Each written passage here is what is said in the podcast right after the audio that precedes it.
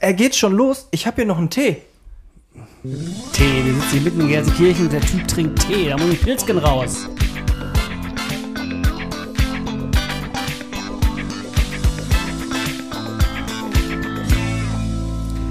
Es ist der erste Advent. Es ist logischerweise Sonntag, wenn der erste Advent ist. Ich habe die Anmoderation mal wieder total verkackt. Dafür sitze ich in einem wunderschönen alten Bergmannshaus in äh, Gelsenkirchen bei einer leckeren Tasse Tee und äh, mit unserem Special Guest heute. Äh, ich freue mich, dass das geklappt hat. Mein Name ist Christian Schleder und mit dabei ist der liebe André Bünning. Und bevor es hier richtig losgeht, ein Hinweis, wir haben eine E-Mail-Adresse, an die ihr auch gerne uns äh, Vorschläge, Themenvorschläge, Fragen oder sonst irgendwas äh, senden könnt. Post at gulaschohbenohne.de Jawohl. Ähm, auch von meiner Seite aus herzlich willkommen zur nächsten Folge. Die sechste ist es jetzt. Offiziell. Inoffiziell die fünfte. Und wir haben den Special Guest da. Wir werden so durcheinander kommen mit diesen Zahlen. Ich, das ist überhaupt nicht. Wir, spätestens bei Folge 10 lassen wir das sein. Ja, Folge 10. Äh, unser heutiger Gast, äh, mit ihm gemeinsam sind wir, sind wir, sitzen hier über 100 Jahre Erfahrung mit ihm gemeinsam, also wenn wir alle unsere Alter zusammenrechnen, äh, über 100 Jahre Erfahrung äh, am Tisch, äh, familiärer Anhang. Es ist mein lieber Onkel, der Manfred. Obwohl, äh, du möchtest lieber Manni genannt werden, glaube ich, ne? Ja, machen die meisten eigentlich so, ne? Ja. Du kannst ruhig ein bisschen näher zum Mikro kommen, sonst Okay. denken die Leute, du sitzt hinten in der Ecke vom Nee, Raum ich, entfernt. sitze, ich darf auch vorne sitzen. Ja. Ohne Sitzerhöhung übrigens. sitze, genau. Sitzriese. Total spannend. Du hast total früh gesagt, ähm, wenn ihr da, du, du willst mal mitmachen. Ne? Ja. Und so ist auch, du hast eigentlich die Idee mit dem Special Gast auch so ein bisschen ins Rollen gebracht. Ja, äh, Christian ist ja mein Neffe und äh, der hat ja schon immer, schon von Kindheit an immer tolle Ideen gehabt und ich bin eigentlich äh, für jeden Quatsch zu haben. Und äh, als er dann den Aufruf gemacht hat in unserer Familien-App, da habe ich gedacht, genau das Richtige für dich. Und jetzt bin ich mal gespannt, was passiert. Ja, André, jetzt hängst du mit drin. Ja, Ja, ich bin Außenseiter heute. Wir haben uns am Anfang so ein bisschen Gedanken über das Thema gemacht. Die Sendung läuft ja so ein bisschen anders als das übliche Format und äh, uns ist schon sehr am Anfang aufgefallen, dass der André und der liebe Manni, die haben was gemeinsam. Die arbeiten nämlich beide mit äh, Fotos, kennen beide Photoshop. Aber der Manni hat damit schon viel früher angefangen als der liebe André. Das ist auf jeden Fall, wo wir gerade schon eine kleine Vorbesprechung gemacht haben, ist schon aufgefallen, dass das schon deutlich länger her ist als bei mir. Ja, äh, also meine Ausbildung, die begann 1971. Äh, da habe ich eine Lehre als Tiefdruckretoucheur begonnen. Ein Beruf, der mir vorher vollkommen fremd war. Und zwar kam ich da drauf, äh, weil ich äh, nach Abschluss meiner Schule vollkommen planlos war und ich wusste, was ich äh, machen sollte. Und da hat mich mein Zeichenlehrer drauf gestoßen, weil ich äh, im Zeichnen so ganz gut war ich sollte es doch mal als Werbegrafiker versuchen. Und da gab es ja damals noch in der, in, beim Arbeitsamt gab es diese, diese Berufsberatung. Und dann bin ich dann mit einer Zeichenmappe dahin gewackelt. Und dann haben die gesagt, ja, im Prinzip schon, aber zu der Zeit war wohl die Sache mit den Werbegrafikern so ein bisschen überlaufen. Und dann sagte die auch, ja, wenn man da nicht so richtig so der super Überflieger ist, dann ist halt alles so ein bisschen öde wohl und dann haben die mir als Alternative unter anderem diesen Beruf als Tiefdruckretoucheur vorgeschlagen. Und da guckte ich die dann so vollkommen ratlos an und dann sagte die Dame mir, das vergesse ich auch nie, ja, da musst du bei den Schauspielerinnen denn die Pickel und Warzen wegmachen. da habe ich gedacht, genau mein Job. Und äh, ja, dann habe ich mich beworben, unter anderem bei einer Firma in Essen, einer großen Druckerei. Und äh, habe dann eine Aufnahmeprüfung gemacht. Ja, und dann ging er los. Und ich muss sagen, dieser Job war für mich der absolute Glücksgriff. Ja. Also ist dann der Tiefdruckretoucheur ist sozusagen das, was heute bei äh, Adobe Photoshop dieses, dieses, dieses Freistelltool ist. Ja, gut, Ja, Freistelltool nur. kannst du ja, also zur Retusche gehört ja eigentlich gehört hier alles. alles. Ja. Äh, wie, was muss ich mir da noch vorstellen? Was Ja, man äh, noch wir macht? haben ja auch, sagen wir mal, äh, wenn es um Farbbilder ging, mussten wir ja auch, äh, sagen wir mal, Farboptimierung vornehmen.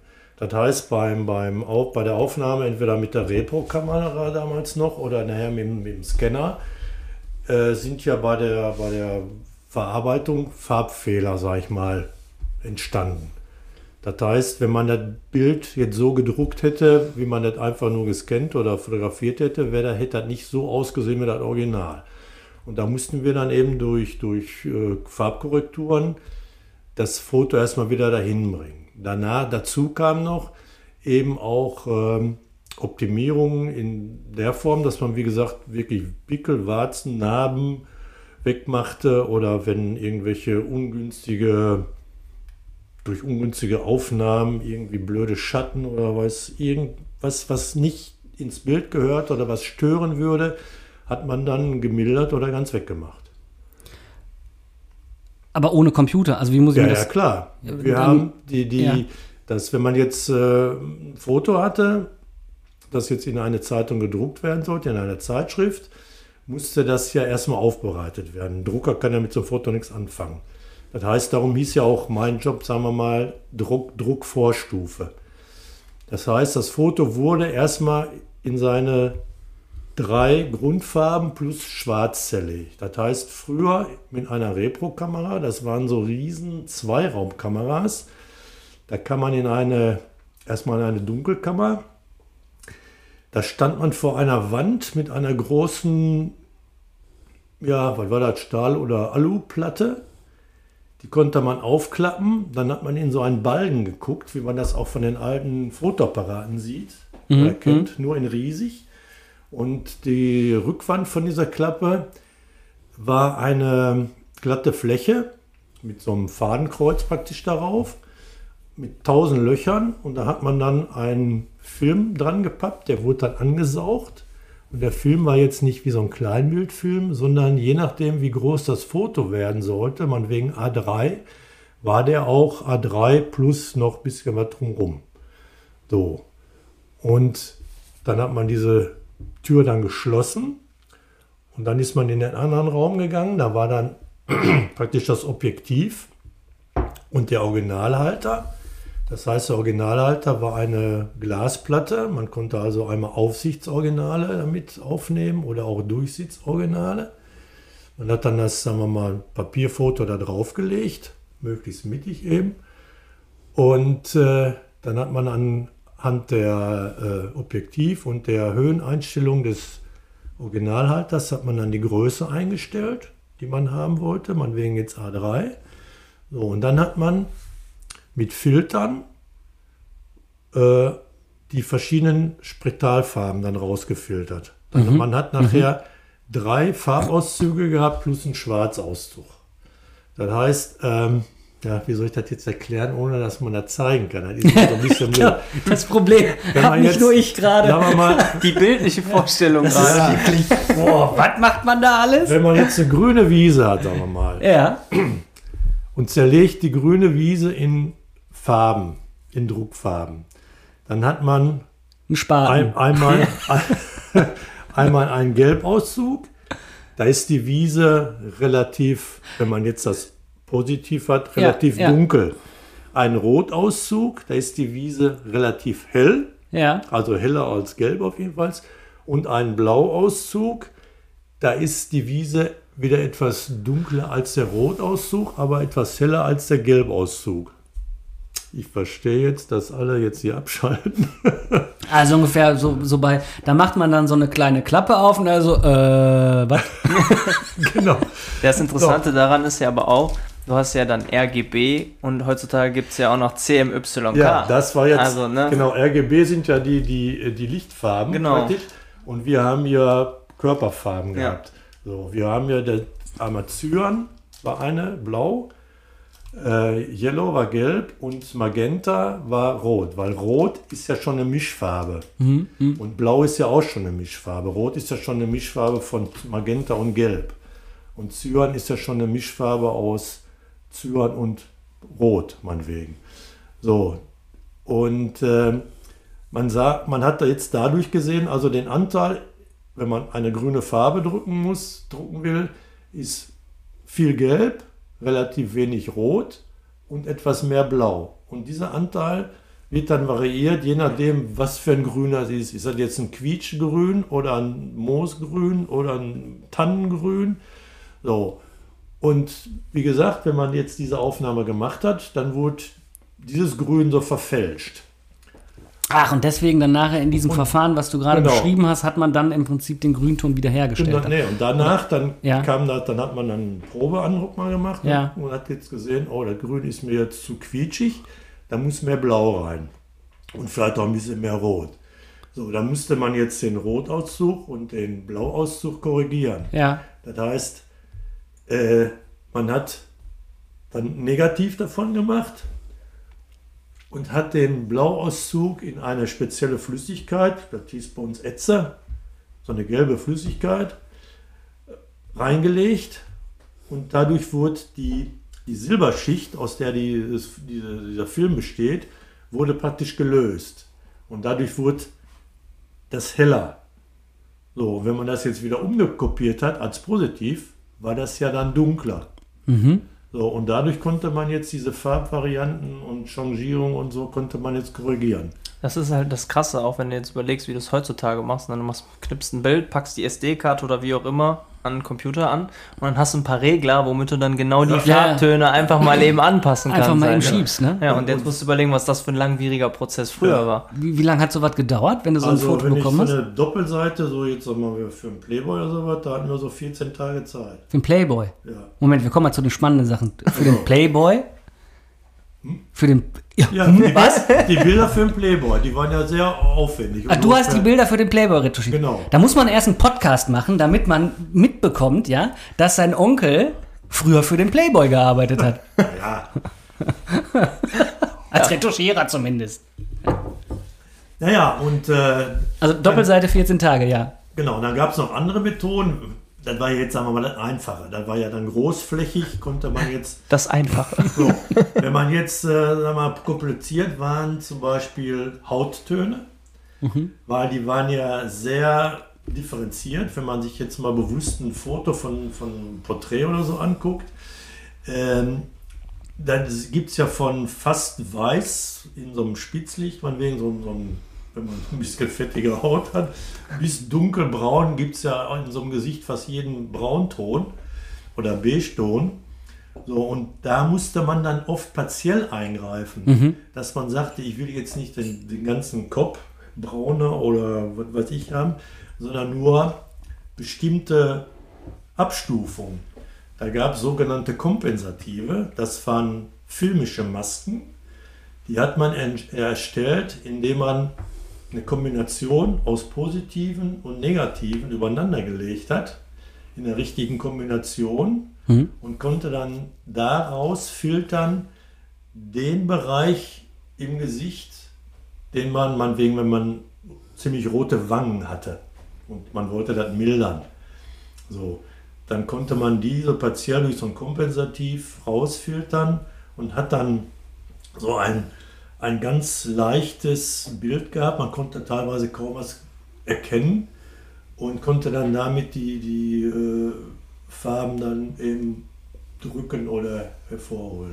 So, ich habe mir das immer so vorgestellt, dass man das früher mit dem Pinsel gemacht hat und wirklich mit so einer. Pinsel konnte man auch partiell eingreifen. Ja. Ähm, allerdings bestand da immer die Gefahr, man muss ja in allen, dann in allen drei Farben gleichzeitig arbeiten, äh, dass das dann anfängt zu schillern. Du kannst ja nicht, wenn du jetzt einmal einen Verlauf lasierst, wir hatten ja so eine äh, Lasurfarbe, die war so fotoneutral grau. Äh, und äh, damit konnte man, die war hauptsächlich für Schwarz-Weiß auf äh, Fotos eigentlich gedacht. So, man konnte dann aber, sagen wir mal, partiell da mit eingreifen. Wenn man dann aber, sagen wir mal, einen Verlauf lasieren musste, von hell nach dunkel, den hast du ja nicht dreimal hintereinander hundertprozentig in der gleichen Abstufung gekriegt. Darum war also diese, diese Las- Pinseleingriffe waren bei Farbaufnahmen äh, eigentlich nicht so gut. Jetzt, achso, jetzt stellt sich für mich die Frage, wie lange hat der Prozess bei einem Bild gedauert? War natürlich sehr unterschiedlich. Also wie was jetzt gemacht wird. Manchmal waren die Aufnahmen, sagen wir, die, die, die Scans oder die waren schon so weit okay, wo man gesagt hat, ja, da machen wir. Man konnte ja auch in der Gradation eingreifen, dass man jetzt äh, sagte, wir machen das Bild nur insgesamt wärmer, kälter, heller, dunkler. So, das war relativ einfach. Man musste, wir haben ja, äh, um jetzt auch die Farben, wir haben ja, die, die Filme waren ja schwarz-weiß-grau, wie jetzt so ein Farb, wie so ein schwarz-weiß-Negativfilm früher aus der Kamera. Ja. So, damit kannst du jetzt keine Farbe erkennen. Das heißt, wir mussten dann an einem bestimmten Punkt, der uns wichtig war, die Dichte messen mit einem Densitometer. Der hat das Verhältnis Wow. vom durchfahrenden Licht zum äh, durchkommenden Licht gemessen. Dann haben wir dann drei Werte gehabt und dann hatten wir eine Farbskala, das waren so kleine Bücher. Da waren sämtliche Druckfarben, die jetzt in, diesem, in unserer Druckerei verdruckt werden, in so kleinen Kästchen. Das fing an bei 100% Gelb, dann kam 100% Gelb mit 10% Rot, 110% Gelb mit 20% Rot und dann ging das weiter, dann kam irgendwann Blau dazu. Und dann konnte man gucken, ich habe jetzt hier an dem Messpunkt 30% Gelb, 50% Rot, 25% Blau. Da konnte ich nachschlagen und dann habe ich mir den Farbton angeguckt, da hatten wir so, so, so, so Lochblenden, damit man so rundherum das Umfeld so abblenden konnte. Da habe ich so geguckt, da habe ich mir das Original angeguckt und habe gesagt, oh, der Ton weicht jetzt in die und die Richtung ab. So, und da musste ich diesen Farbwert, also diesen Grauwert, musste ich dann entsprechend verändern. Das ist unfassbar. Das Wenn du jetzt überlegst, wirklich, Ja. was du machst mit den Bildern. und, Handwerk, und ne? äh, ja. manchmal hatten wir, je nachdem, wie, wie farbig jetzt so ein Bild auch, äh, auch war. Also wichtig war immer, man brauchte den, den dunkelsten und den hellsten Ton, muss man, Ton musste man haben, um jetzt auf sehr, zu sehen, dass die Gradation stimmt. Dann möglichst einen grau-neutralen Punkt, dass die Farbbalance stimmt, dass das schon mal grundsätzlich nicht in, in irgendeine Farbe abdriftet. Dann waren wichtig Hauttöne, weil die waren immer sehr sensibel äh, zu reproduzieren. Und dann hat man dann noch irgendwo ein schönes Rot, schönes Blau oder so, äh, so als Referenzpunkte. So, und die musste man dann so in eine, ein, ein Verhältnis bringen, dass das eben passt. Dann gab es dann Kurven, die wir, dem, die wir äh, äh, Gradationskurven. Daraus konnten wir dann erkennen, wohin die Reise geht für den Fotografen. Der hat dann von uns Vorgaben gekriegt. Da haben wir dann so einen Zettel ausgefüllt, welchen wieder belichten musste und so weiter. Und äh, die, dann musste der Fotograf dann nach unseren Vorgaben praktisch drei neue Filme erstellen. Achso, dann wurde das, das Produkt wieder dann nochmal Genau. abfotografiert oder, oder, oder? Ja, wie Das er? Produkt. Ja, ich, ich meine, also du kriegst, so wie ich verstanden habe, du kriegst im Prinzip ein, ein Bild als, als Druckvorbereitung sozusagen. Als und, dann, schwarz-weiß-grau, oder? und dann läuft das so Nee, durch krieg- diese ja, ja, ich ganzen krieg, Prozesse. Ich kriege ja, Ja. drei Filme, die sind nur grau. Ja. So, die messe ich durch und gucke dann in der Skala, welcher Ah, okay. Farbton das ist. Ja, So, dann sehe ich, der, der Farbton ist falsch. ja. Lege ich dann meine Korrekturmasken da rein. Dann, die müssen auch in einer bestimmten Reihenfolge übereinander gelegt werden Ja. für den Fotografen. Der legt die dann auf sein Kopiergerät und hat dann seine Belichtungszeit. Und dann kommt wieder ein neuer Film dabei raus mit diesen Korrekturen, die ich da reingelegt habe. Und dann ist im besten Fall der Ton so korrigiert worden, dass er dann stimmt. Krass. Das ist ein Aufwand, ne? Überleg mal. Machst ein Foto und dann musst du das nochmal wirklich alles Ja, da in ging manchmal drei, viermal hin und her, ne, ehe das so stimmte. Wenn man dann überlegt, ich meine, so ein Playboy, Hm. obwohl, ach nee, da hast du dann die Fotos, also hast du dann die, die, die Wir Playboy-Fotografen sozusagen wir dann haben auch. die Originalfotos gehabt. Äh, die Original, okay. also ja, wir haben zum ja. Beispiel mal äh, der Hamilton, das ist ein bekannter Erotik- oder Fotograf, ja, der hat ja für den Playboy da mal eine Serie gemacht.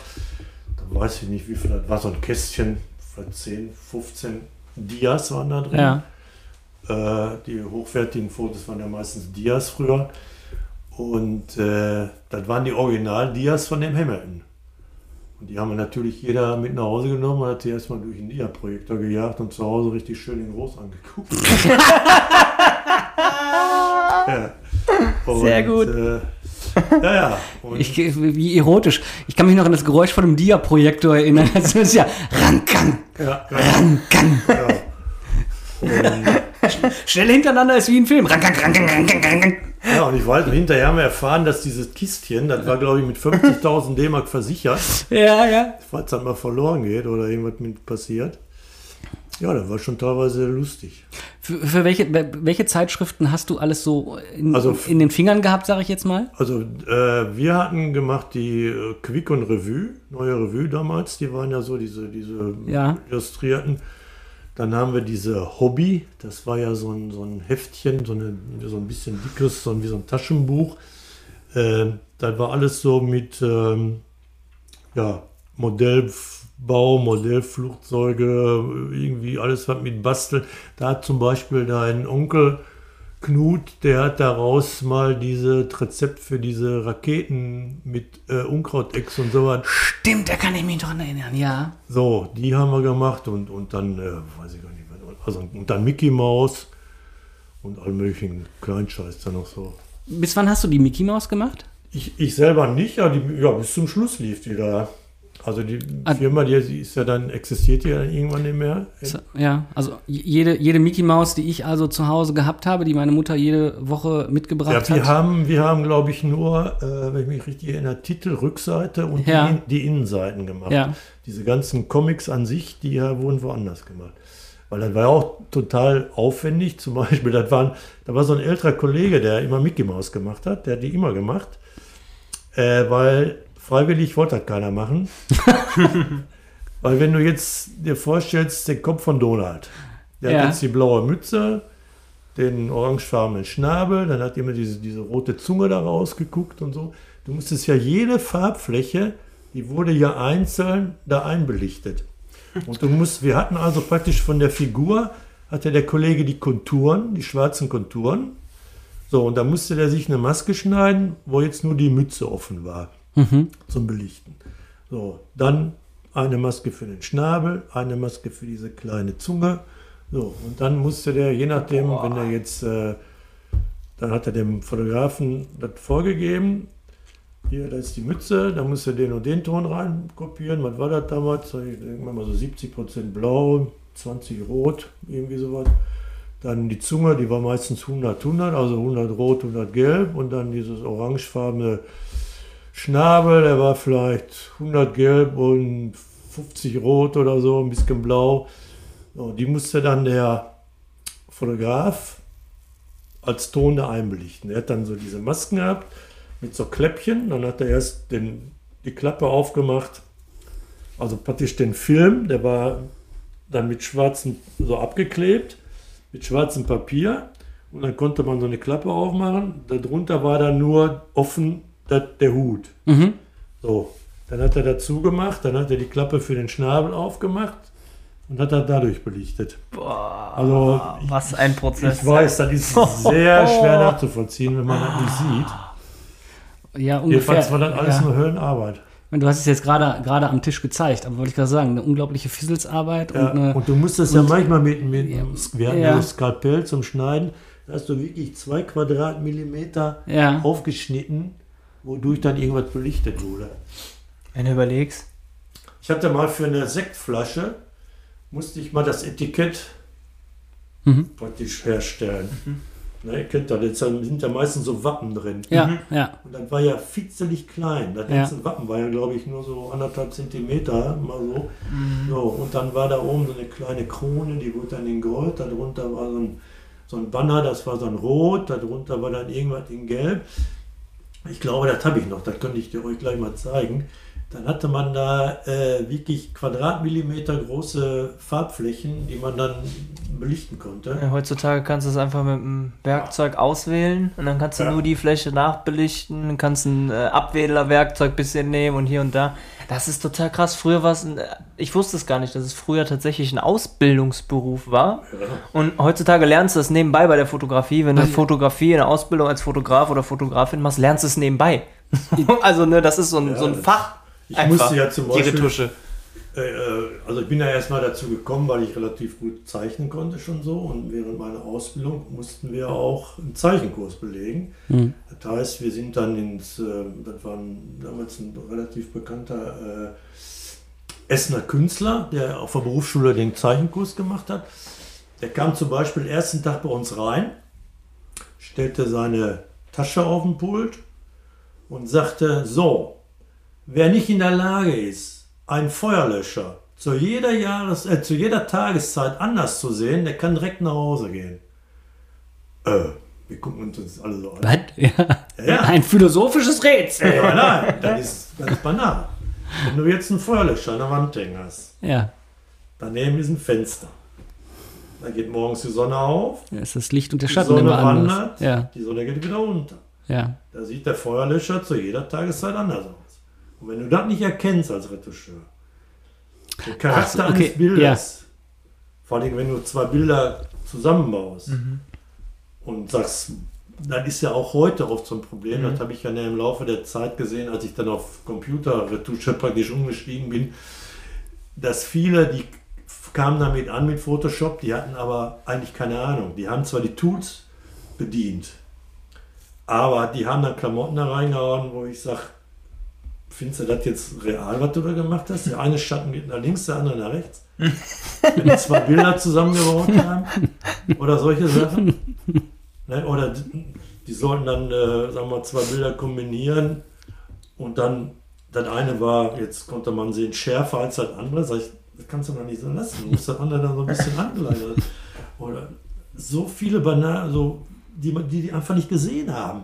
Waren das denn die Leute, die dann quasi nicht dieses Tiefdruck-Retoucheur nee, gelernt haben, sondern so das waren wie du, die dann so die vom Computer die direkt meinen, haben. Ne? Wie du. Wie du. Genau. wie du. Die meinen die, die, die Reviere direkt abgesteckt, weißt du so. Wie du immer. ja, wir waren zum Beispiel ja. im Ruhrlandmuseum und haben da die, die ausgestopften Viecher und Steine und was weiß ich. Mussten wir dann so Figuren, auch meine Aufnahmeprüfung zum Beispiel, musste ich eine, eine Cola-Flasche äh, Cola mhm. eine Bleistiftzeichnung für eine Colaflasche machen, so figürlich natürlich und so, mhm. unter anderem jetzt. Ne? Und wenn du nicht zeichnen konntest und, und wenn man dann auch, sag mal, äh, als Prüfungsarbeit hatten wir äh, dann auch Bildteile ergänzen, so im Schwarz-Weißen. Und man, äh, da war zum Beispiel einmal ähm, eine Prüfungsaufgabe, da wurde, war eine Aufnahme von einem Zimmer, da stand ein Tisch mit Stühlen drumherum. Und unterm Tisch war ziemlich duster. Man konnte jetzt noch ansatzweise die, die Beine der Stühle und des, des Tisches sehen. So, und dann war dann unsere Aufgabe, das so weit aufzuhellen, dass man mehr sieht, aber nicht, dass, das, dass man das Gefühl hat, dann ist da reingemalt. Mhm, mhm, das heißt, man musste von dem, was man hat, so vorsichtig das weiterführen, sagen wir, so eine Lichtkante, die man noch so von so einem Bein hatte, von so einem Stuhlbein, bisschen verstärken, ein bisschen Verlauf dran setzen und so, dass man irgendwann so Modulation da reinsetzte, dass man da mehr sah als vorher. Oder zum Beispiel so ein schwarzer Anzug, dass man dann so die Reverse und die Knöpfe ein bisschen rausgearbeitet hat und so ein Quatsch, oder ne? Und wenn man dann als schon nicht zeichnen konnte, dann nutzt ja die auch irgendwann so ein Computer nichts. Weil ja. wenn du jetzt eine Maus hast und du willst das mit, mit äh, Retuschewerkzeug oder so machen und du kannst das nicht, dann nutzt du die Maus auch nichts. Ähm, äh, würdest du sagen, dass der Beruf des Tiefdruck-Retoucheurs künstlerischer war als der des Grafikdesigners? Oder, oder wie heißt Werbedesigners? Wie was? Nee, Auswahl ja, ich glaube, den kannst du nicht, also den Werbedesigner an sich kannst du ja heutzutage gar nicht mehr damit vergleichen, weil der Werbedesigner, der macht ja wirklich nur grafische Elemente. In der Regel. So, der macht ja grundsätzlich Logo-Erstellung, Flyer-Erstellung und dabei kommt es ja gar nicht dabei raus, dass du sagst, ich mache jetzt ein paar Fotos. Das ist ja heutzutage eher dann wirklich der Fotograf ein Fotograf mhm. an sich oder du hast, ich weiß gar nicht, ob du aktuell noch einen Ausbildungsberuf hast, der Retoucheur heißt oder sowas. Ja, Den gibt es, glaube ich. Ja, vielleicht der Mediengestalter an sich, ja. der arbeitet viel damit, ne, der Medien- und Webdesigner eher mhm. nicht, ne, der macht dann halt wirklich nur die Design-Sachen, aber der Mediengestalter, der lernt natürlich auch Fotografie, Retusche und sowas alles im Studium und ähm, es ist halt total anders jetzt. Ne? Also wenn du das so anhörst, ist halt, du hast jetzt den Punkt, dass du sagst, du kannst ja von A bis Z jeden Punkt an einem Bild oder jeden Punkt an, an, an irgendeiner Grafik auslesen und neu machen. Und du kannst ja sogar selbst mittlerweile mit KIs, mit künstlicher Intelligenz, Bilder nachstellen lassen. Ich habe die Tage alte Bilder von mir gefunden, die ich mal eingescannt hatte und die waren total von total pixelig und dann habe ich überlegt, komm, kannst du die mit Photoshop aufwerten? Kannst du. Aber da gibt es bestimmt mittlerweile eine KI für. Da habe ich mir eine KI rausgesucht, das Bild hochgeladen und das war danach so gestochen scharf, als hättest du es gerade mit einer richtig geilen System- oder Spiegelreflexkamera geschossen und ausgedruckt. Und es war so mhm. unfassbar krass, dass ich gesagt habe, ey, was macht man eigentlich überhaupt noch? Was musst du überhaupt noch selbst machen? Ja, das ist ja also unfassbar. Wenn ich jetzt höre, also wenn ich das jetzt mal damit vergleiche, weil es wirklich, das, ja. das passt gerade mit dem aktuellen, das habe ich tatsächlich vergangene Woche gemacht. Wenn du das vergleichst, denkst du dir so, boah krass, da muss ja ein Bild stundenlang gedauert haben manchmal. Ja. Wenn du jetzt überlegst, manchmal brauchst du für ein Bild zehn Minuten. Klick. Ja. So ein iPhone-Algorithmus oder sowas? In der Regel hast du mittlerweile, also klar, du bearbeitest nach, in der Regel hast du den Prozess, dass du sagst, komm, erst packe mhm. ich alle in Lightroom und entwickel die Bilder, ne? Und dann packst du vielleicht ein paar Filter, setzt ein paar Werte rein, dass das Bild wieder, also dass das Bild schöner aussieht. Oder du machst halt ein vernünftiges, wie bei Videos, ein Color Grading. Ne? Das ist halt das, damit du die Farbwerte vernünftig anpassen kannst. Und das dauert nicht lang. Also wenn du erfahren bist und weißt, was du klickst, und dann gibt es mittlerweile Tastaturen, wo du Regler und so alles direkt dran hast und Shortcuts drauf mhm. liegen hast, dass du mega schnell bist. Wenn ich überlege, was man da machen muss, mit dem Skalpell ausschneiden, die Belichtung, boah, das ist unfassbar. Das ist echt, also das ist dann noch Handwerk. Klar, das ja, gilt jetzt auch noch als Handwerk, aber das war noch richtiges Handwerk. Ja, ja, das ist, äh, also ich sag, sag mal, die Werbegrafiker, die jetzt, sag mal, so ein Plakat oder was entworfen haben, die waren sagen wir schon künstlerisch hatten die noch mehr drauf. Mhm. Die waren ja mehr mhm. so die Repro, also die reproduzierende mhm. Schiene. Äh, wir mussten dann eben nur sagen wir mal optimieren oder umsetzen. Ich habe ja dann auch später, als ich dann am Computer gesessen habe, wir haben ja dann Layouts gekriegt von den Grafikern eben aus der Werbeagentur. Äh, die haben dann irgendwie im Photoshop sich einen zusammengebrasselt und da mussten wir dann nachvollziehen in, in schön jetzt. Die haben jetzt, äh, sagen wir, mit Grobdateien und so, damit das schnell geht und keine große Rechenleistung braucht, haben die jetzt ein Layout zusammengebaut, man wegen Fotocomposings oder irgendwie sowas. So, und wir mussten dann mit den Feindaten, mussten wir das jetzt dann praktisch nachvollziehen. Und das war jetzt natürlich handwerklich schon anspruchsvoll, aber sagen wir vom, vom Kreativen an sich äh, war das, ist das ja jetzt nicht so vergleichbar. Ne? Ja, kreativ an sich ist es dann nicht. Kreativ sind dann wirklich die, die das dann das, das Layout machen für, genau, für, genau, als Grafiker. Ja. Aber du musst halt schon, ich, da, da ist glaube ich eher Fingerspitzengefühl ja, gefragt, ne, dass du auch wirklich das perfekte Ergebnis lieferst, weil der Grafiker an sich, wenn das irgendwie nicht passt, ja Moment, dann packe ich da was Neues rein, das ja, ordentlich neu haben, an. Wir, wir, haben manchmal gesagt, boah, was hat der sich denn da zusammengebastelt? hat er sich da vorgestellt? Ne? Da muss es denn an. Ne, da also, hör mal, Kollege, ne? mit Grobdaten geht das, aber im richtigen Leben sieht das scheiße aus. Ne? Das, das wäre so eine Frage, wie du so durch die Welt läufst und äh, an wie viel Plakaten du halten musst und sagst so, was ein Schrott. Weiter geht's. Wenn ich mir heute die, die Werbung ansehe, die jetzt so reingeschmissen wird, die Prospekte. Die, die Prospekte, ne? ja. Da habe ich gesagt, dafür, dafür, hätten die mich vor 20 Jahren entlassen. das war eine Scheiße. Ne? Und äh, auch schon von der Gestaltung her, da so manchmal so wurstige Schatten da so irgendwo oder, oder schwarz auf schwarz oder irgendwie so, wo ich denke, mein Gott, ne, welcher Putzwort hat denn jetzt? Also nichts gegen Putzwort, aber ne? Also ich hatte mal, fällt mir gerade ein, da kam mal, als ich schon dann am Computer gesessen habe, da kam mal mein Chef zu mir, der hat dann von unserer obersten Abteilungsleitern, da hatte der ein Karnevalsbild von irgendeinem Sohn oder so, glaube ich, von dem Typ. So richtig in Montur, mit Hut und so weiter. Mhm. Und er hatte eine Brille auf. War eigentlich ein tolles Foto. Bloß ein Auge war durch einen Reflex weggeblitzt mhm. der Brille. Das war natürlich schade. Ja. Und er kommt jetzt zu mir, weil ich, der wusste, ich habe dann auch so die Geduld dafür gehabt, sagt er mal, nee, haben wir da noch so ein Auge für den Kollegen? ja, ich sage, ich guck mal. Und dann habe ich erstmal so überlegt, Auge, Auge, Auge und habe da so nichts Rechtes gefunden in meinem, Archiv, in meinem Bilderarchiv. Na, man hat ja da ohne Ende eine Datenbank irgendwann mit allem möglichen Quatsch. Und dann habe ich dann aber praktisch das Auge, was da drin war in dem Bild, ich glaube, das war dann das linke, habe ich dann rausgeschnitten, so, ne, freigestellt, reingekontert, so ein bisschen gedreht, gezerrt, gemacht, getan. Habe da so einen leichten Reflex drüber gelegt, damit das, weil so sah das auch doof aus Ähm, und dann hat das, hat das gepasst. Das kannst du, hätten wir natürlich jetzt früher nicht so optimal machen können. Das wäre so eine, so eine Frage noch von mir gewesen, wann du das erste Mal äh, mit Photoshop am Computer gearbeitet hast und wie sehr es die Seele deines Berufes verändert hat. Ja, also ich habe mich, das war ja ein fließender Prozess.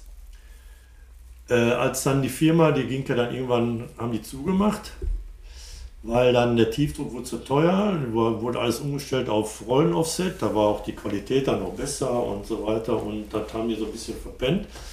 Und dann bin ich ja auf, äh, umgestiegen praktisch auf Lithograph. Mhm. Das heißt, dann waren dann alle Bilder nur gerastert. Also mit Rasterbildern habe ich dann gearbeitet. Und äh, war ja dann auch okay. Da habe ich aber eine Firma am Flughafen da in Mülheim gearbeitet erst. Da war ich aber nicht lange und dann habe ich nach Essen gewechselt in einer kleinen Klitsche. Und wir sind dann relativ schnell groß geworden. Und da kam so dann langsam die Computertechnik. Das fing damit an, dass es sogenannte Plotter auf dem Markt gab. Hm.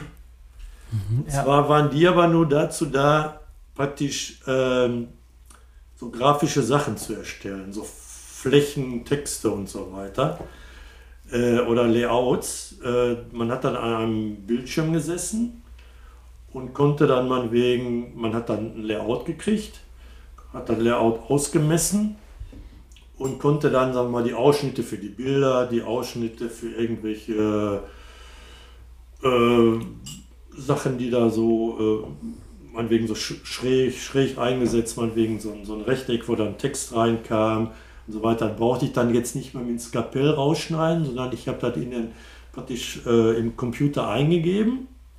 Dann hatten wir so einen Plottertisch, das war so ein, wie so ein Billardtisch ungefähr. Darüber lief eine Achse, die konnte von rechts nach links und von vorne nach hinten laufen mit so einem Schneidemesser. Da hat man unten so eine rote Folie reingelegt mhm. und dann hat, die, hat das äh, Messer jetzt praktisch nach meinen Eingaben diese Folie eingeritzt und dann konnte man das, was man dann brauchte, rauspulen.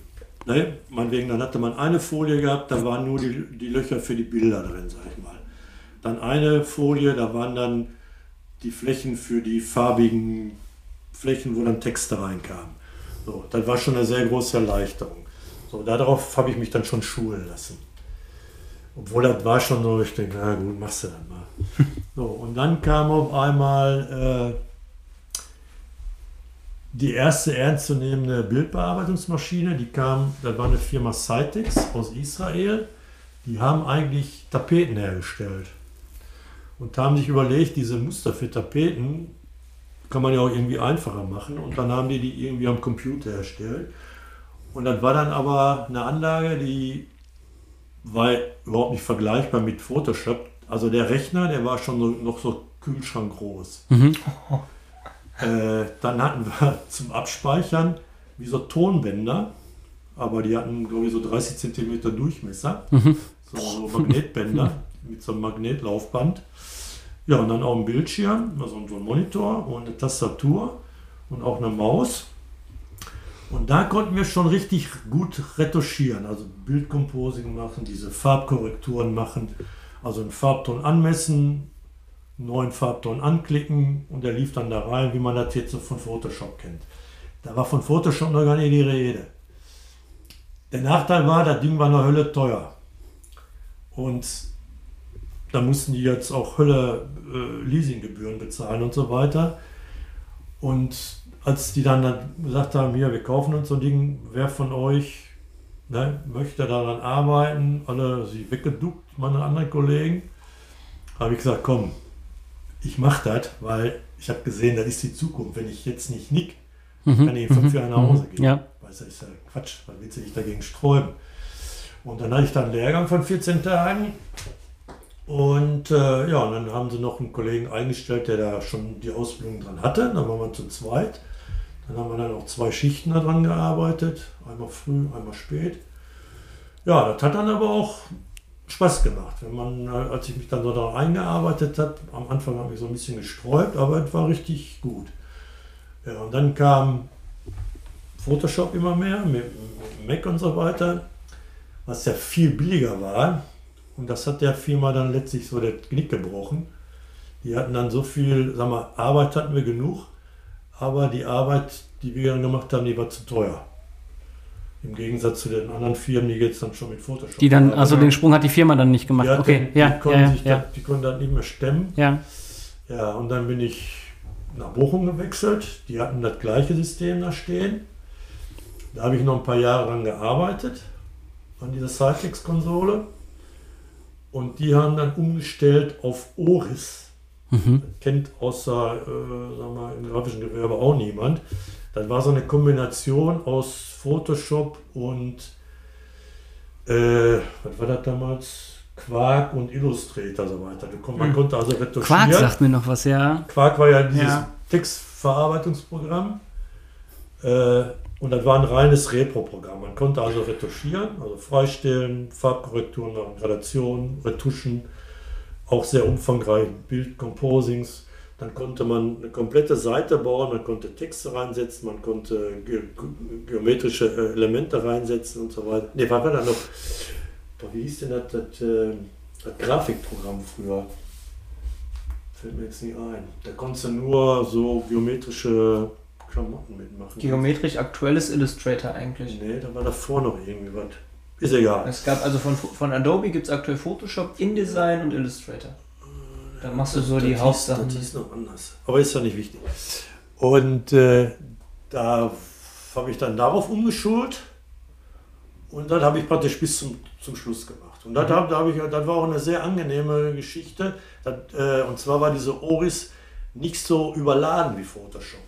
Photoshop ist da sagen wir, mehr so ein Kreativprogramm. Da kannst Ja. du ja Millionen Sachen machen. Wenn du das nicht Ja. jeden Tag machst, hast du dann in einer Woche vergessen. äh, weil ich habe ich hab bestimmt drei Photoshop-Kurse gemacht. Ja. Ich kann nichts mehr. Geht mir mit dem Fotografieren so. ja, auch die Shortcuts haben sich über die Jahre teilweise geändert. Wir Ja. haben den, alles, ne, ja. wer will Photoshop, ja, Photoshop-Kurs machen, wir einmal bis nach, weißt du doch, bis nach Frankfurt oder so, waren wir eine Woche. Ja, und dann kamen wir nach Hause, ja, also wieder in die Firma zurück, haben aber wieder an der Oris weitergearbeitet. So. Und wenn du da nicht dran Ja, bleibst, das geht kannst du dann die recht schnell. hauen. Ja. Ne? Und äh, also Photoshop kann ich nur so das Gröbste, ne, wenn ich mal so ein Bild aufmache, kann ich wandeln, Gradation ein bisschen.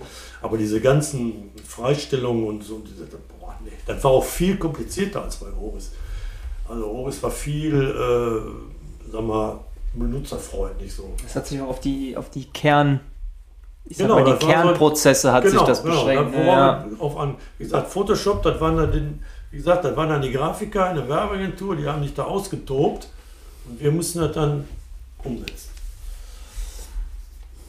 Krasse Wandlung, oder? Wahnsinn. Ja, also wenn mir das einer erzählt hätte, 1971, und er hätte gesagt, pass mal auf, was du jetzt mit deinem Pinsel, diesen Strich, den du mit deinem Pinsel ziehst, den machst du mal auf dem Bildschirm. Der hätte gesagt. Ja, noch- noch- Drogen nimmst du? noch viel weiter. Wenn dir 71 einer erzählt hätte, pass mal auf, das, was du hier gerade mit den ganzen Dingern und Kläppchen und Masken machst, die du hier mit dem Skalpell ausschneidest, es wird später Telefone geben, mit denen läufst du durch die Gegend und kannst Fotos schießen, Ja. die super aussehen. Und dann gibt es da den Zauberstab in der Ja. Foto-App, der das Foto sofort optimiert. Ja, Den hättest du sofort eingewiesen. genau. Jetzt sofort Der wär gesagt, sofort Kollege. Also- werd jetzt nicht komisch. Das war wirklich eine Entwicklung, die war unglaublich. ja, das ist halt. Das ist schon, also wird ja immer von Digitalisierung geredet, ne? so nach dem Motto, dass das, äh, das Digital das immer mehr wird, also ist ja schon mehr, nein, Quatsch, ich fange nochmal von vorne an. Äh, bei uns in der Verwaltung reden wir halt ganz viel darüber, dass äh, Prozesse immer digitaler abgebildet werden müssen und wie wir das denn sozusagen schaffen. Ne? Und wenn man dann dagegen hört, in so einem kurzen Zeitraum, wie sich so ein Handwerk dahingehend verändert, dass ganz viel von irgendwelchen AIs übernommen werden kann, ganze Berufszweige äh, wegfallen, ist unsere Debatte darüber, wann und wie wir eine Akte mal endlich anfangen zu digitalisieren, doch ein Pups, oder? Die Frage ist ja auch dabei, so wenn man jetzt so überlegt, ne, das ist jetzt 71, das sind jetzt äh, äh, äh, 50 Jahre her. Ja, jetzt habe ich mich nicht 51 getraut, so schnell zu rechnen. Stimmt, ist aber auch Und äh, wenn du jetzt überlegst, was soll denn jetzt noch kommen, was in den nächsten, sagen wir mal, 30 Jahren sich noch verändert in der Richtung? Gibt es dann, was, was soll es noch, was soll's noch geben? Ja, ich habe schon ein paar Mal gesagt, so, boah, das war's jetzt, ne? ja, da kommt doch noch einer. Da, Ja, da kommt doch noch kommt, ein- Kommen die wieder mit irgendeinem, boah, sag, ich, oh cool, geht auch, ne? Also, Also, es wird noch was ne, kommen. was passiert in den nächsten Ich 30 bin Jahren? wieder bei dieser Text-AI, die du mir gezeigt hast, Ja. wo ich jetzt immer Werbung von sehe, seitdem wir uns darüber unterhalten haben. ähm, eine AI, der du ein paar Stichwörter gibst, also du musst die immer noch bedienen können und wissen, was du haben möchtest, ne? Und die spuckt dir Texte aus. Richtige, aber- Ja. also richtig gute Texte, die, wo du sagst, so, boah, da kannst du deine Werbetexte mitmachen, Ja. da kannst du auch ganze Geschichten So erzählen Romane lassen. mitschreiben. Genau, da kannst du auch Romane mitschreiben oder sonst irgendwas. Als wir ne? das das erste Mal aufgegriffen haben, hat Christian mich erstmal richtig dumm angeguckt und sagte, das funktioniert niemals. Und hat dabei so gegrinst. vorstellen. Und dann habe ich gesagt, pass auf jetzt. Drei Keywords eingeben. Ich sag, was willst du noch da rein haben? Ja, der soll das so ein bisschen so und so und so schreiben. Kein Problem. Tak, tak, tak angewählt. Wupp, hat der Überschriften generiert. Zu den Überschriften hat der Texte generiert. Und du hattest quasi eigentlich eine Facharbeit mal eben schnell Ja, fertig. da ist ja oft jetzt das Problem bei den Studenten und so, ne, dass die dann äh, ihre Ja, ja. Stichwörter Ja. da eingeben und dann die Profs erstmal gucken, äh, ja, das ist alles so ziemlich ähnlich, ne? Aber ich glaube halt, was halt bei der Fotografie und oder, oder so allgemein bei diesen Printmedien oder, oder Bildern, sagen wir es mal, Bildern als nächstes eben noch viel weiterkommen wird, ist das mit diesen AIs, wo du die Begrifflichkeiten eingibst und diese AI dir ein Bild zusammenbaut und rausspuckt. Das gibt's doch Also- jetzt schon sehr krass. ja, ich weiß, da gibt es ja jetzt schon sehr krass, aber ich glaube, dass das, dass das, ich kann mir vorstellen, dass das ein, ein, äh, eine Technik sein wird, die einen ganz Großteil der, ich sag mal, nicht künstlerischen Fotografen Ja. im Gewerbebereich ablösen Ja, wird. ja. Da ist ja heute schon, wenn du jetzt, sagen wir mal, äh, ja, diese Produktfotografie, Mhm. da ist ja schon so viel automa- automatisiert. Also da gibt ja dann so fertige Studios. Ja. Da hat mir die, die äh, Ronja mal gezeigt vor Mhm. ein paar Jahren. Da war die mal von äh, Hüfinger aus äh, bei so einem Fotografen. Die hatten so ein neues Studio da äh, aufgebaut. Rundherum die Beleuchtung, automatische Kameras und so weiter. Mhm. Da hast du das Model da reingestellt. Und äh, da habe ich auch kein Viertelfanz mehr gesagt, gemacht. Da ging da rein, Platsch, Foto, nächster Platsch. Ja, du Foto. sitzt quasi nur noch an dem Rechner. Entweder drückst Genau, du noch selbst den Auslöser. Also das heißt, Oder die Kamera erkennt das Gesicht und dann macht.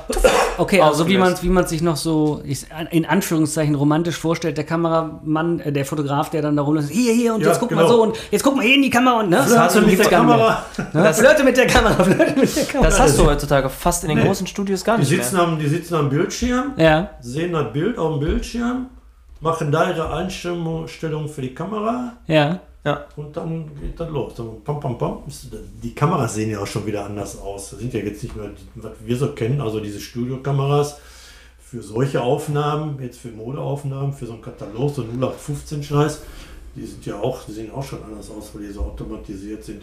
Ja, Das vor allen Dingen mit du. ISO einstellen dann oder so was. meistens alles so eine Grundeinstellung. Ja. Da wird das ja mit der Beleuchtung dann auch gemacht. Ja. Ist ja immer, ja, ja.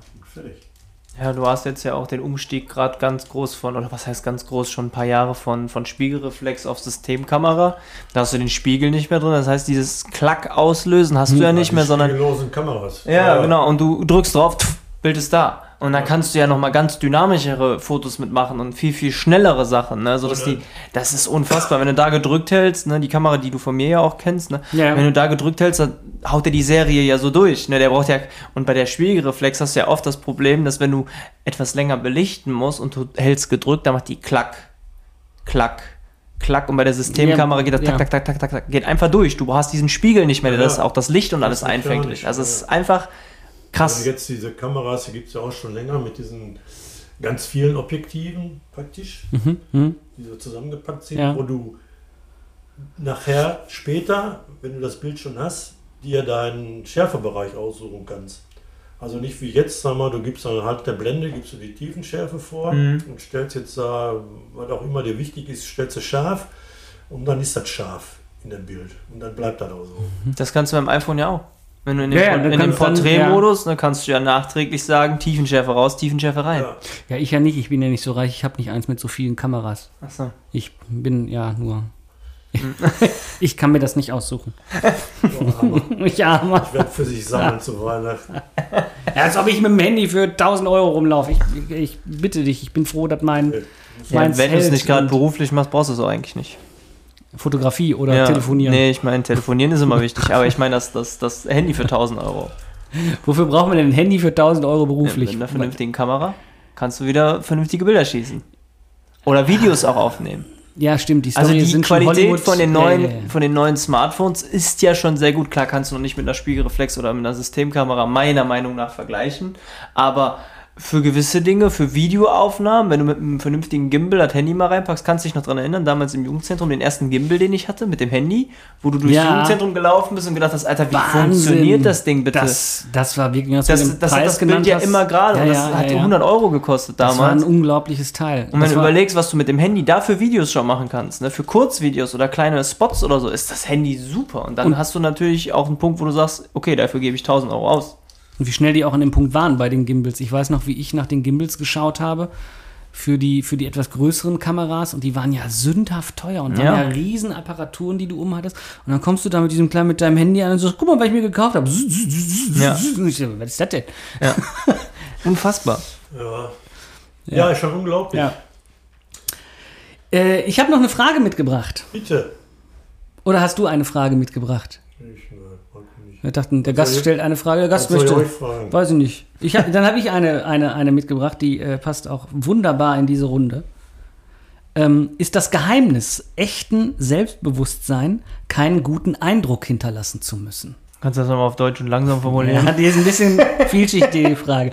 Ist das Geheimnis echten Selbstbewusstsein, Seins, Ja. keinen guten Eindruck hinterlassen zu müssen? Ganz schön sein. Ah, okay, verstehe. Also man, mit anderen Worten könnte man sagen, also so wie mir das geht, äh, je älter man wird, desto größer steigt die Zahl der Leute, die mir am Arsch lecken können. Ich hätte es, glaube ich, nicht besser zusammenfassen können, Und ja? äh, sag mal, wenn man jetzt so älter wird, dann baut man ja, sagen wir mal, sein Selbstbewusstsein mit den Jahren hoffentlich immer mehr aus. Man sollte es schon von Anfang an haben, aber aufgrund von Erfahrung und so weiter. So, und ähm, irgendwann kommt dann der Punkt, wo man sagt, boah, ey, den Penner brauche ich nicht mehr. ne? Vielleicht vor ein paar Jahren war der nur wichtig, aber geh einfach weiter und lass mich zufrieden. Die Frage ähm, beantwortet. Ich würde aber auch sagen, dass Selbstbewusstsein eine Form von oder eine gewisse Art ist, die oft mit arrogant oder Arroganz allgemein verwechselt wird. Verwechselt wird, ja. Weil oftmals ist es ist ein gepflegtes Selbstbewusstsein in Personen oder in den Augen der Personen, die kein Selbstbewusstsein haben, eine Arroganz und die löst du aus. Ne? Und Ja. ich bin einer, ich habe eigentlich immer so, dass ich äh, beim erst bei der ersten Begegnung relativ selbstbewusst auftrete. Ich kann mich direkt mit jedem immer locker unterhalten. Ich passe mich immer auch an.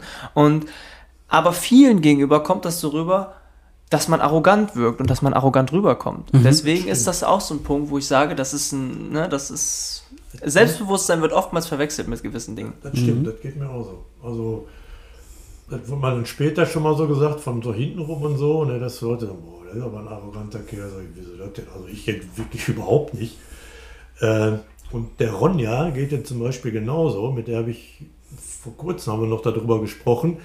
Da war die mal mit einer Bekannten irgendwo unterwegs, abends aus, eben in der Bar und so. Und ähm, da sagte die nachher, mal, Ronja, wie kommt das eigentlich, dass so keiner sich so richtig anspricht oder auf dich zukommt? Und die sagt ganz einfach, so wie ich gucke, dann sagen die direkt, boah, lieber nicht, sonst kriegst du einen rein. Also, wenn ich keinen Bock habe, angesprochen zu werden, dann lasse ich das auch so, sagen wir mal, so raushängen. Weil die, vom, ne, die hat so ihr Selbstbewusstsein und die weiß, ähm, wie sie wirkt, wie sie wirken kann. Und äh, wenn die da keinen Bock drauf hat und so und in Ruhe da ihren Drink trinken will, dann spricht die auch keiner an. Man muss die auch keinen guten Eindruck dann in dem Moment hinterlassen. Ne? Ich glaube, das ist. Ich das ist es ja, du bist ich nicht hab dazu das- verpflichtend, in ja, dem Moment einen guten mir, Eindruck mir zu sind sofort hinterlassen. einige Vorstellungsgespräche von mir eingefallen. Also im Zug nicht. Also ich habe immer einen guten Eindruck hinterlassen. Ich habe Mhm. jetzt nicht irgendwie nackig auf den Tisch getanzt und bin mit dem nackten Arsch da reingekommen oder sonst irgendwas. Ne? Aber da habe ich eigentlich das, das, das zieht sich so das Selbstbewusstsein eigentlich oder zog sich das Selbstbewusstsein bei mir eigentlich immer daraus, dass ich in der luxuriösen Lage war, nicht abhängig zu sein, davon den Job Ja. zu bekommen. Ähm, und dementsprechend auch nicht überzogen einen guten Eindruck hinterlassen musste, sondern So sondern ne? so arschkriecherisch, sondern ich, ich, ich konnte auch so reden, wie mir die Schnauze gewachsen ist, so ungefähr. Was immer dann den Eindruck hinterlassen hat, dass ich dann Zusagen bekommen habe. Auch von Jobs, die ich eigentlich dann im Nachhinein gar nicht mehr machen wollte und sowas. Ne? Aber das sagt man ja nicht Aber- ohne Grund, wenn du so, so gewisse Punkte hast, wo du weißt, ich bin nicht abhängig davon und ich gebe mich jetzt mal so, wie ich mich in der Regel auch geben würde und Ja. nicht um den Leuten Honig um den Mund zu schmieren, wirkst du interessanter. Und auch wenn du den Luxus, den Luxus hast, ne, den Luxus hat halt nicht jeder, in ein Bewerbungsgespräch zu gehen und zu sagen, naja, es ist eigentlich umgekehrt, ihr bewerbt euch bei mir als Mitarbeiter. Also Ihr seid von mir mir schon- abhängig, nicht das- ich von euch. Ja, nicht in Abhängigkeitsmodus, Ja, aber, aber- im, im Sinne von, eigentlich geht es auch darum, dass ich im Wer- Bewerbungsgespräch euch sehr gut kennenlerne. Mhm. Und das wirkt ganz anders auf die Gruppe, die einen dann interviewt. Also Ja, da waren klar. Sachen dabei, wo die Chefsekretärin auf einmal angefangen hat, mir Fragen zu stellen, die eigentlich äh, der Chef hätte stellen müssen. Ja, wo ich dann rausgegangen bin und wie mir dann ganz klar war, nee, fängst du ganz bestimmt nicht an. Was willst du denn da, wo die Chefsekretärin dir sagt, was du zu tun hast, so ungefähr. Ne? Es gibt ja immer so die Frage, oder oft die Frage bei Be- Bewerbungsgesprächen, dass sie dann so, ja, wo sehen Sie sich denn in fünf Jahren? Äh, Wo ich schon immer gesagt, ja, wer will das wissen? In fünf Jahren, ich kann in zwei Tagen tot umfallen, aber was, will ich denn wissen, was in fünf Jahren ist? Und äh, da gab es mal so den Tipp, man sollte dann, dann irgendwann mal fragen, wo sehen Sie denn Ihre Firma in fünf Jahren? Was die dann sagen. Hm, Habe ich auch schon mal ganz, gehört. So ganz selbstbewusst. Ich- Dass ich- du auch so selbstbewusst sagst, immer, wo sehen sie sich in fünf Jahren? Können sie mich in fünf Jahren noch bezahlen? Ist Genau. hier die ich, Frage. ich würde antworten auf der anderen Seite Meinen des Sie, Tisches. Sie sitzen in fünf Jahren noch auf diesem Stuhl. Vielleicht sitze ich ja an ihrer Stelle. So Dinger musst du bringen. Das Ja, ist das- oftmals, äh, bei manchen stößt das richtig schlecht auf, aber bei einigen denken sie, boah, geil, den brauchen wir. Ja, aber das ist ja auch so ein bisschen die Frage. Ich glaube, dass die, dass die, also wenn, wenn mir ein Betrieb so eine Frage stellen würde, dann wäre für mich klar, das ist nicht mein Betrieb, der. Das sind so also, Standardfragen. Weil eigentlich müsste dem klar sein, äh, genau, auf so eine Frage ist man vorbereitet, auf so eine Ja. Frage kriegt man nie die ehrliche Aussage. Nein, auf gar keinen Fall. Das ist doch wie, ganz im Ernst, also ähm, ein moderner Ausbildungsbetrieb oder ein moderner Betrieb, der heutzutage eine Bewerbung verlangt, der verlangt indirekt eigentlich gar keine, gar kein Anschreiben mehr, gar keine richtige Ausformulierung. In der Regel interessiert den fast nur den Lebenslauf. Und ich habe das jetzt so oft schon mitbekommen, dass Leute nur ihren Lebenslauf abgegeben haben und dann im Bewerbungsgespräch eher punkten sollten, weil das, was du in dem Text da reinschreibst, das kannst du dir aus der letzten Rippe gezogen haben und das kannst du dir auch in der letzten Ecke, kannst du dir das irgendwo mit irgendwas zusammengeschrieben haben. Ich finde, es ist einfach immer wieder dasselbe, was du in den Bewerbungen liest. Immer und immer wieder. Ja, das liegt aber daran, dass wir Bewerbungen schreiben verschult haben und in einer DIN-Norm beigebracht bekommen in der Schule, wie wir ein Anschreiben zu formulieren haben. Für mich ist ein Anschreiben zu einem Lebenslauf dann gut, wenn es den Lebenslauf ergänzt und die Zusammenhänge innerhalb dieses Lebenslaufes herstellt und dann sich für mich unten schlüssig ergibt, warum derjenige diesen Job macht. Und wo dieser Lebenslauf herkommt. Ich kann halt Daten an Daten an Daten an Daten anreihen, aber wie kommt es denn zu diesen Daten eigentlich zustande? Also wie ist derjenige Ja. da gelandet und wie hat er den Bogen gekriegt und was sind seine Motivationen?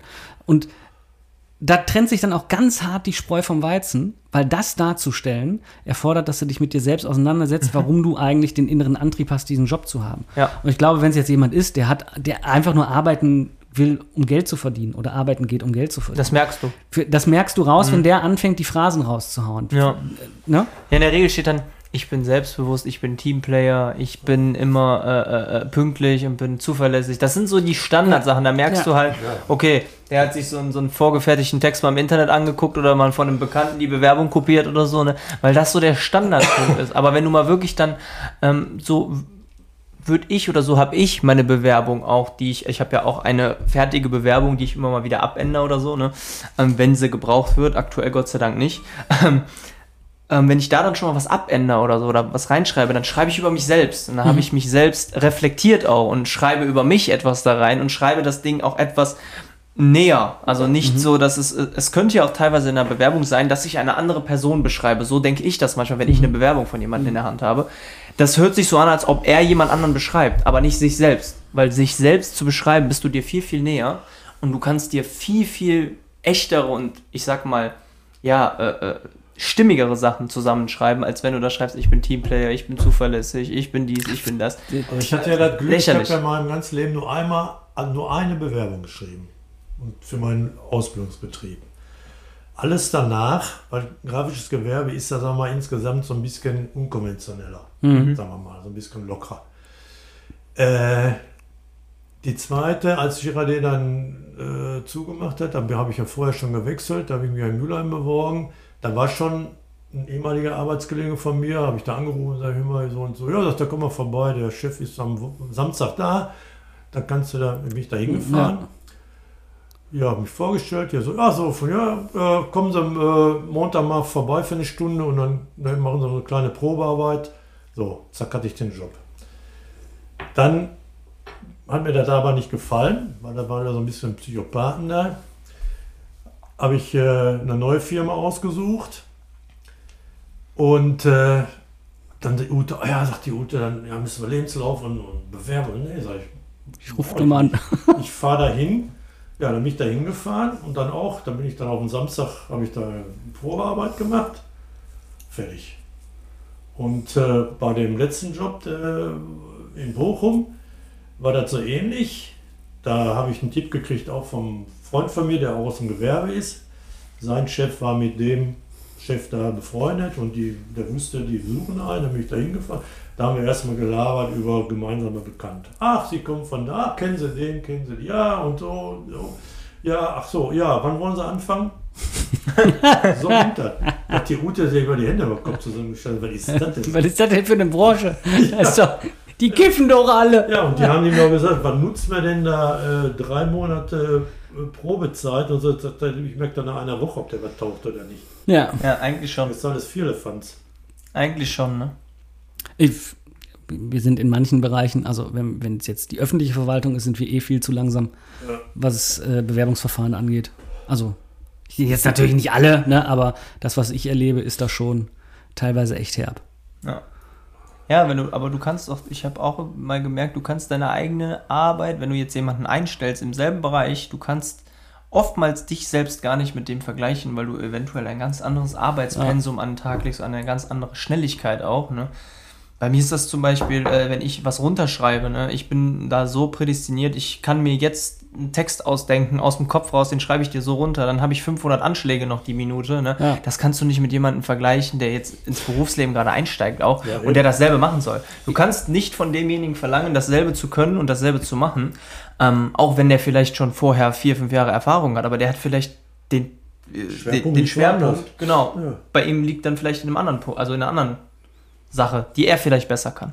Ich, ganz klar, wenn ich irgendwann mal in dem Luxus bin, äh, Personal irgendwo einzustellen für meine Firma, dann wird ein Teil des äh, Bewerbungs-Kennenlerntrainings sein, dass die zu dritt zusammen ein IKEA-Regal zusammenbauen und ich habe vorher eine Schraube geklaut. Ja, Und dann gucke ich, was passiert. ja solche, solche genau, aus, so Sachen aus dem Leben. Fertig, hier brauche ich kein Anschreiben für. Ich Nein, Wie ne? stressresistent ist der, ne? wenn man da irgendwie... Ja, welche Ideen hat wer? Wer übernimmt äh, Ja. Führung und Verantwortung? Wer kommt auch und sagt immer, da fehlt eine Schraube? Also, ne? Ja, oder Ja. es gibt ja auch die, die das dann so ganz verschwiegen irgendwo vielleicht auch verstecken. warte, komm mal her, wir machen mal hier. Gib mal den Löffel da vorne.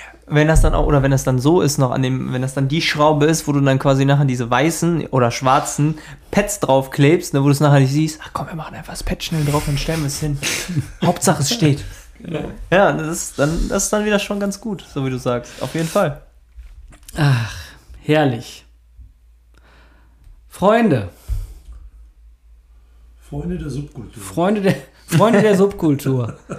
Ich, äh, äh, ich, äh, es, es ergibt sich gerade für mich das natürliche Gefühl, dass äh, wir schöne Grüße aus dem Herzen des Ruhrpots in den Äther. Ist das Äther oder war Äther das, woran man schnüffelt? Was war nochmal der Sendebereich? Äther, ne? Aber Äther kann man doch auch schnüffeln? Wenn du Und dann fällt kannst du da schnüffeln. Wenn du willst, kannst du an allem schnüffeln.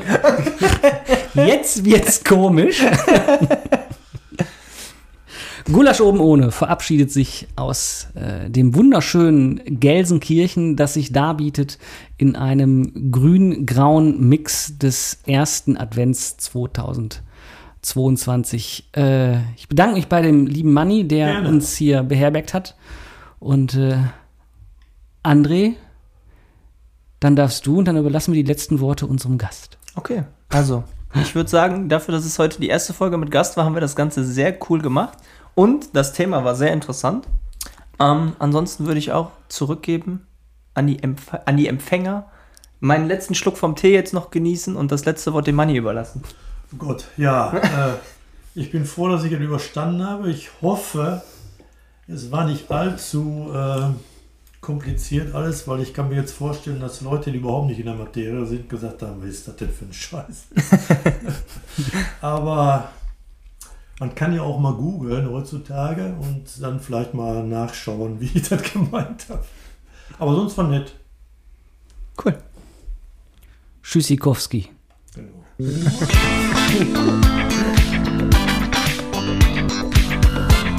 oh mein Gott.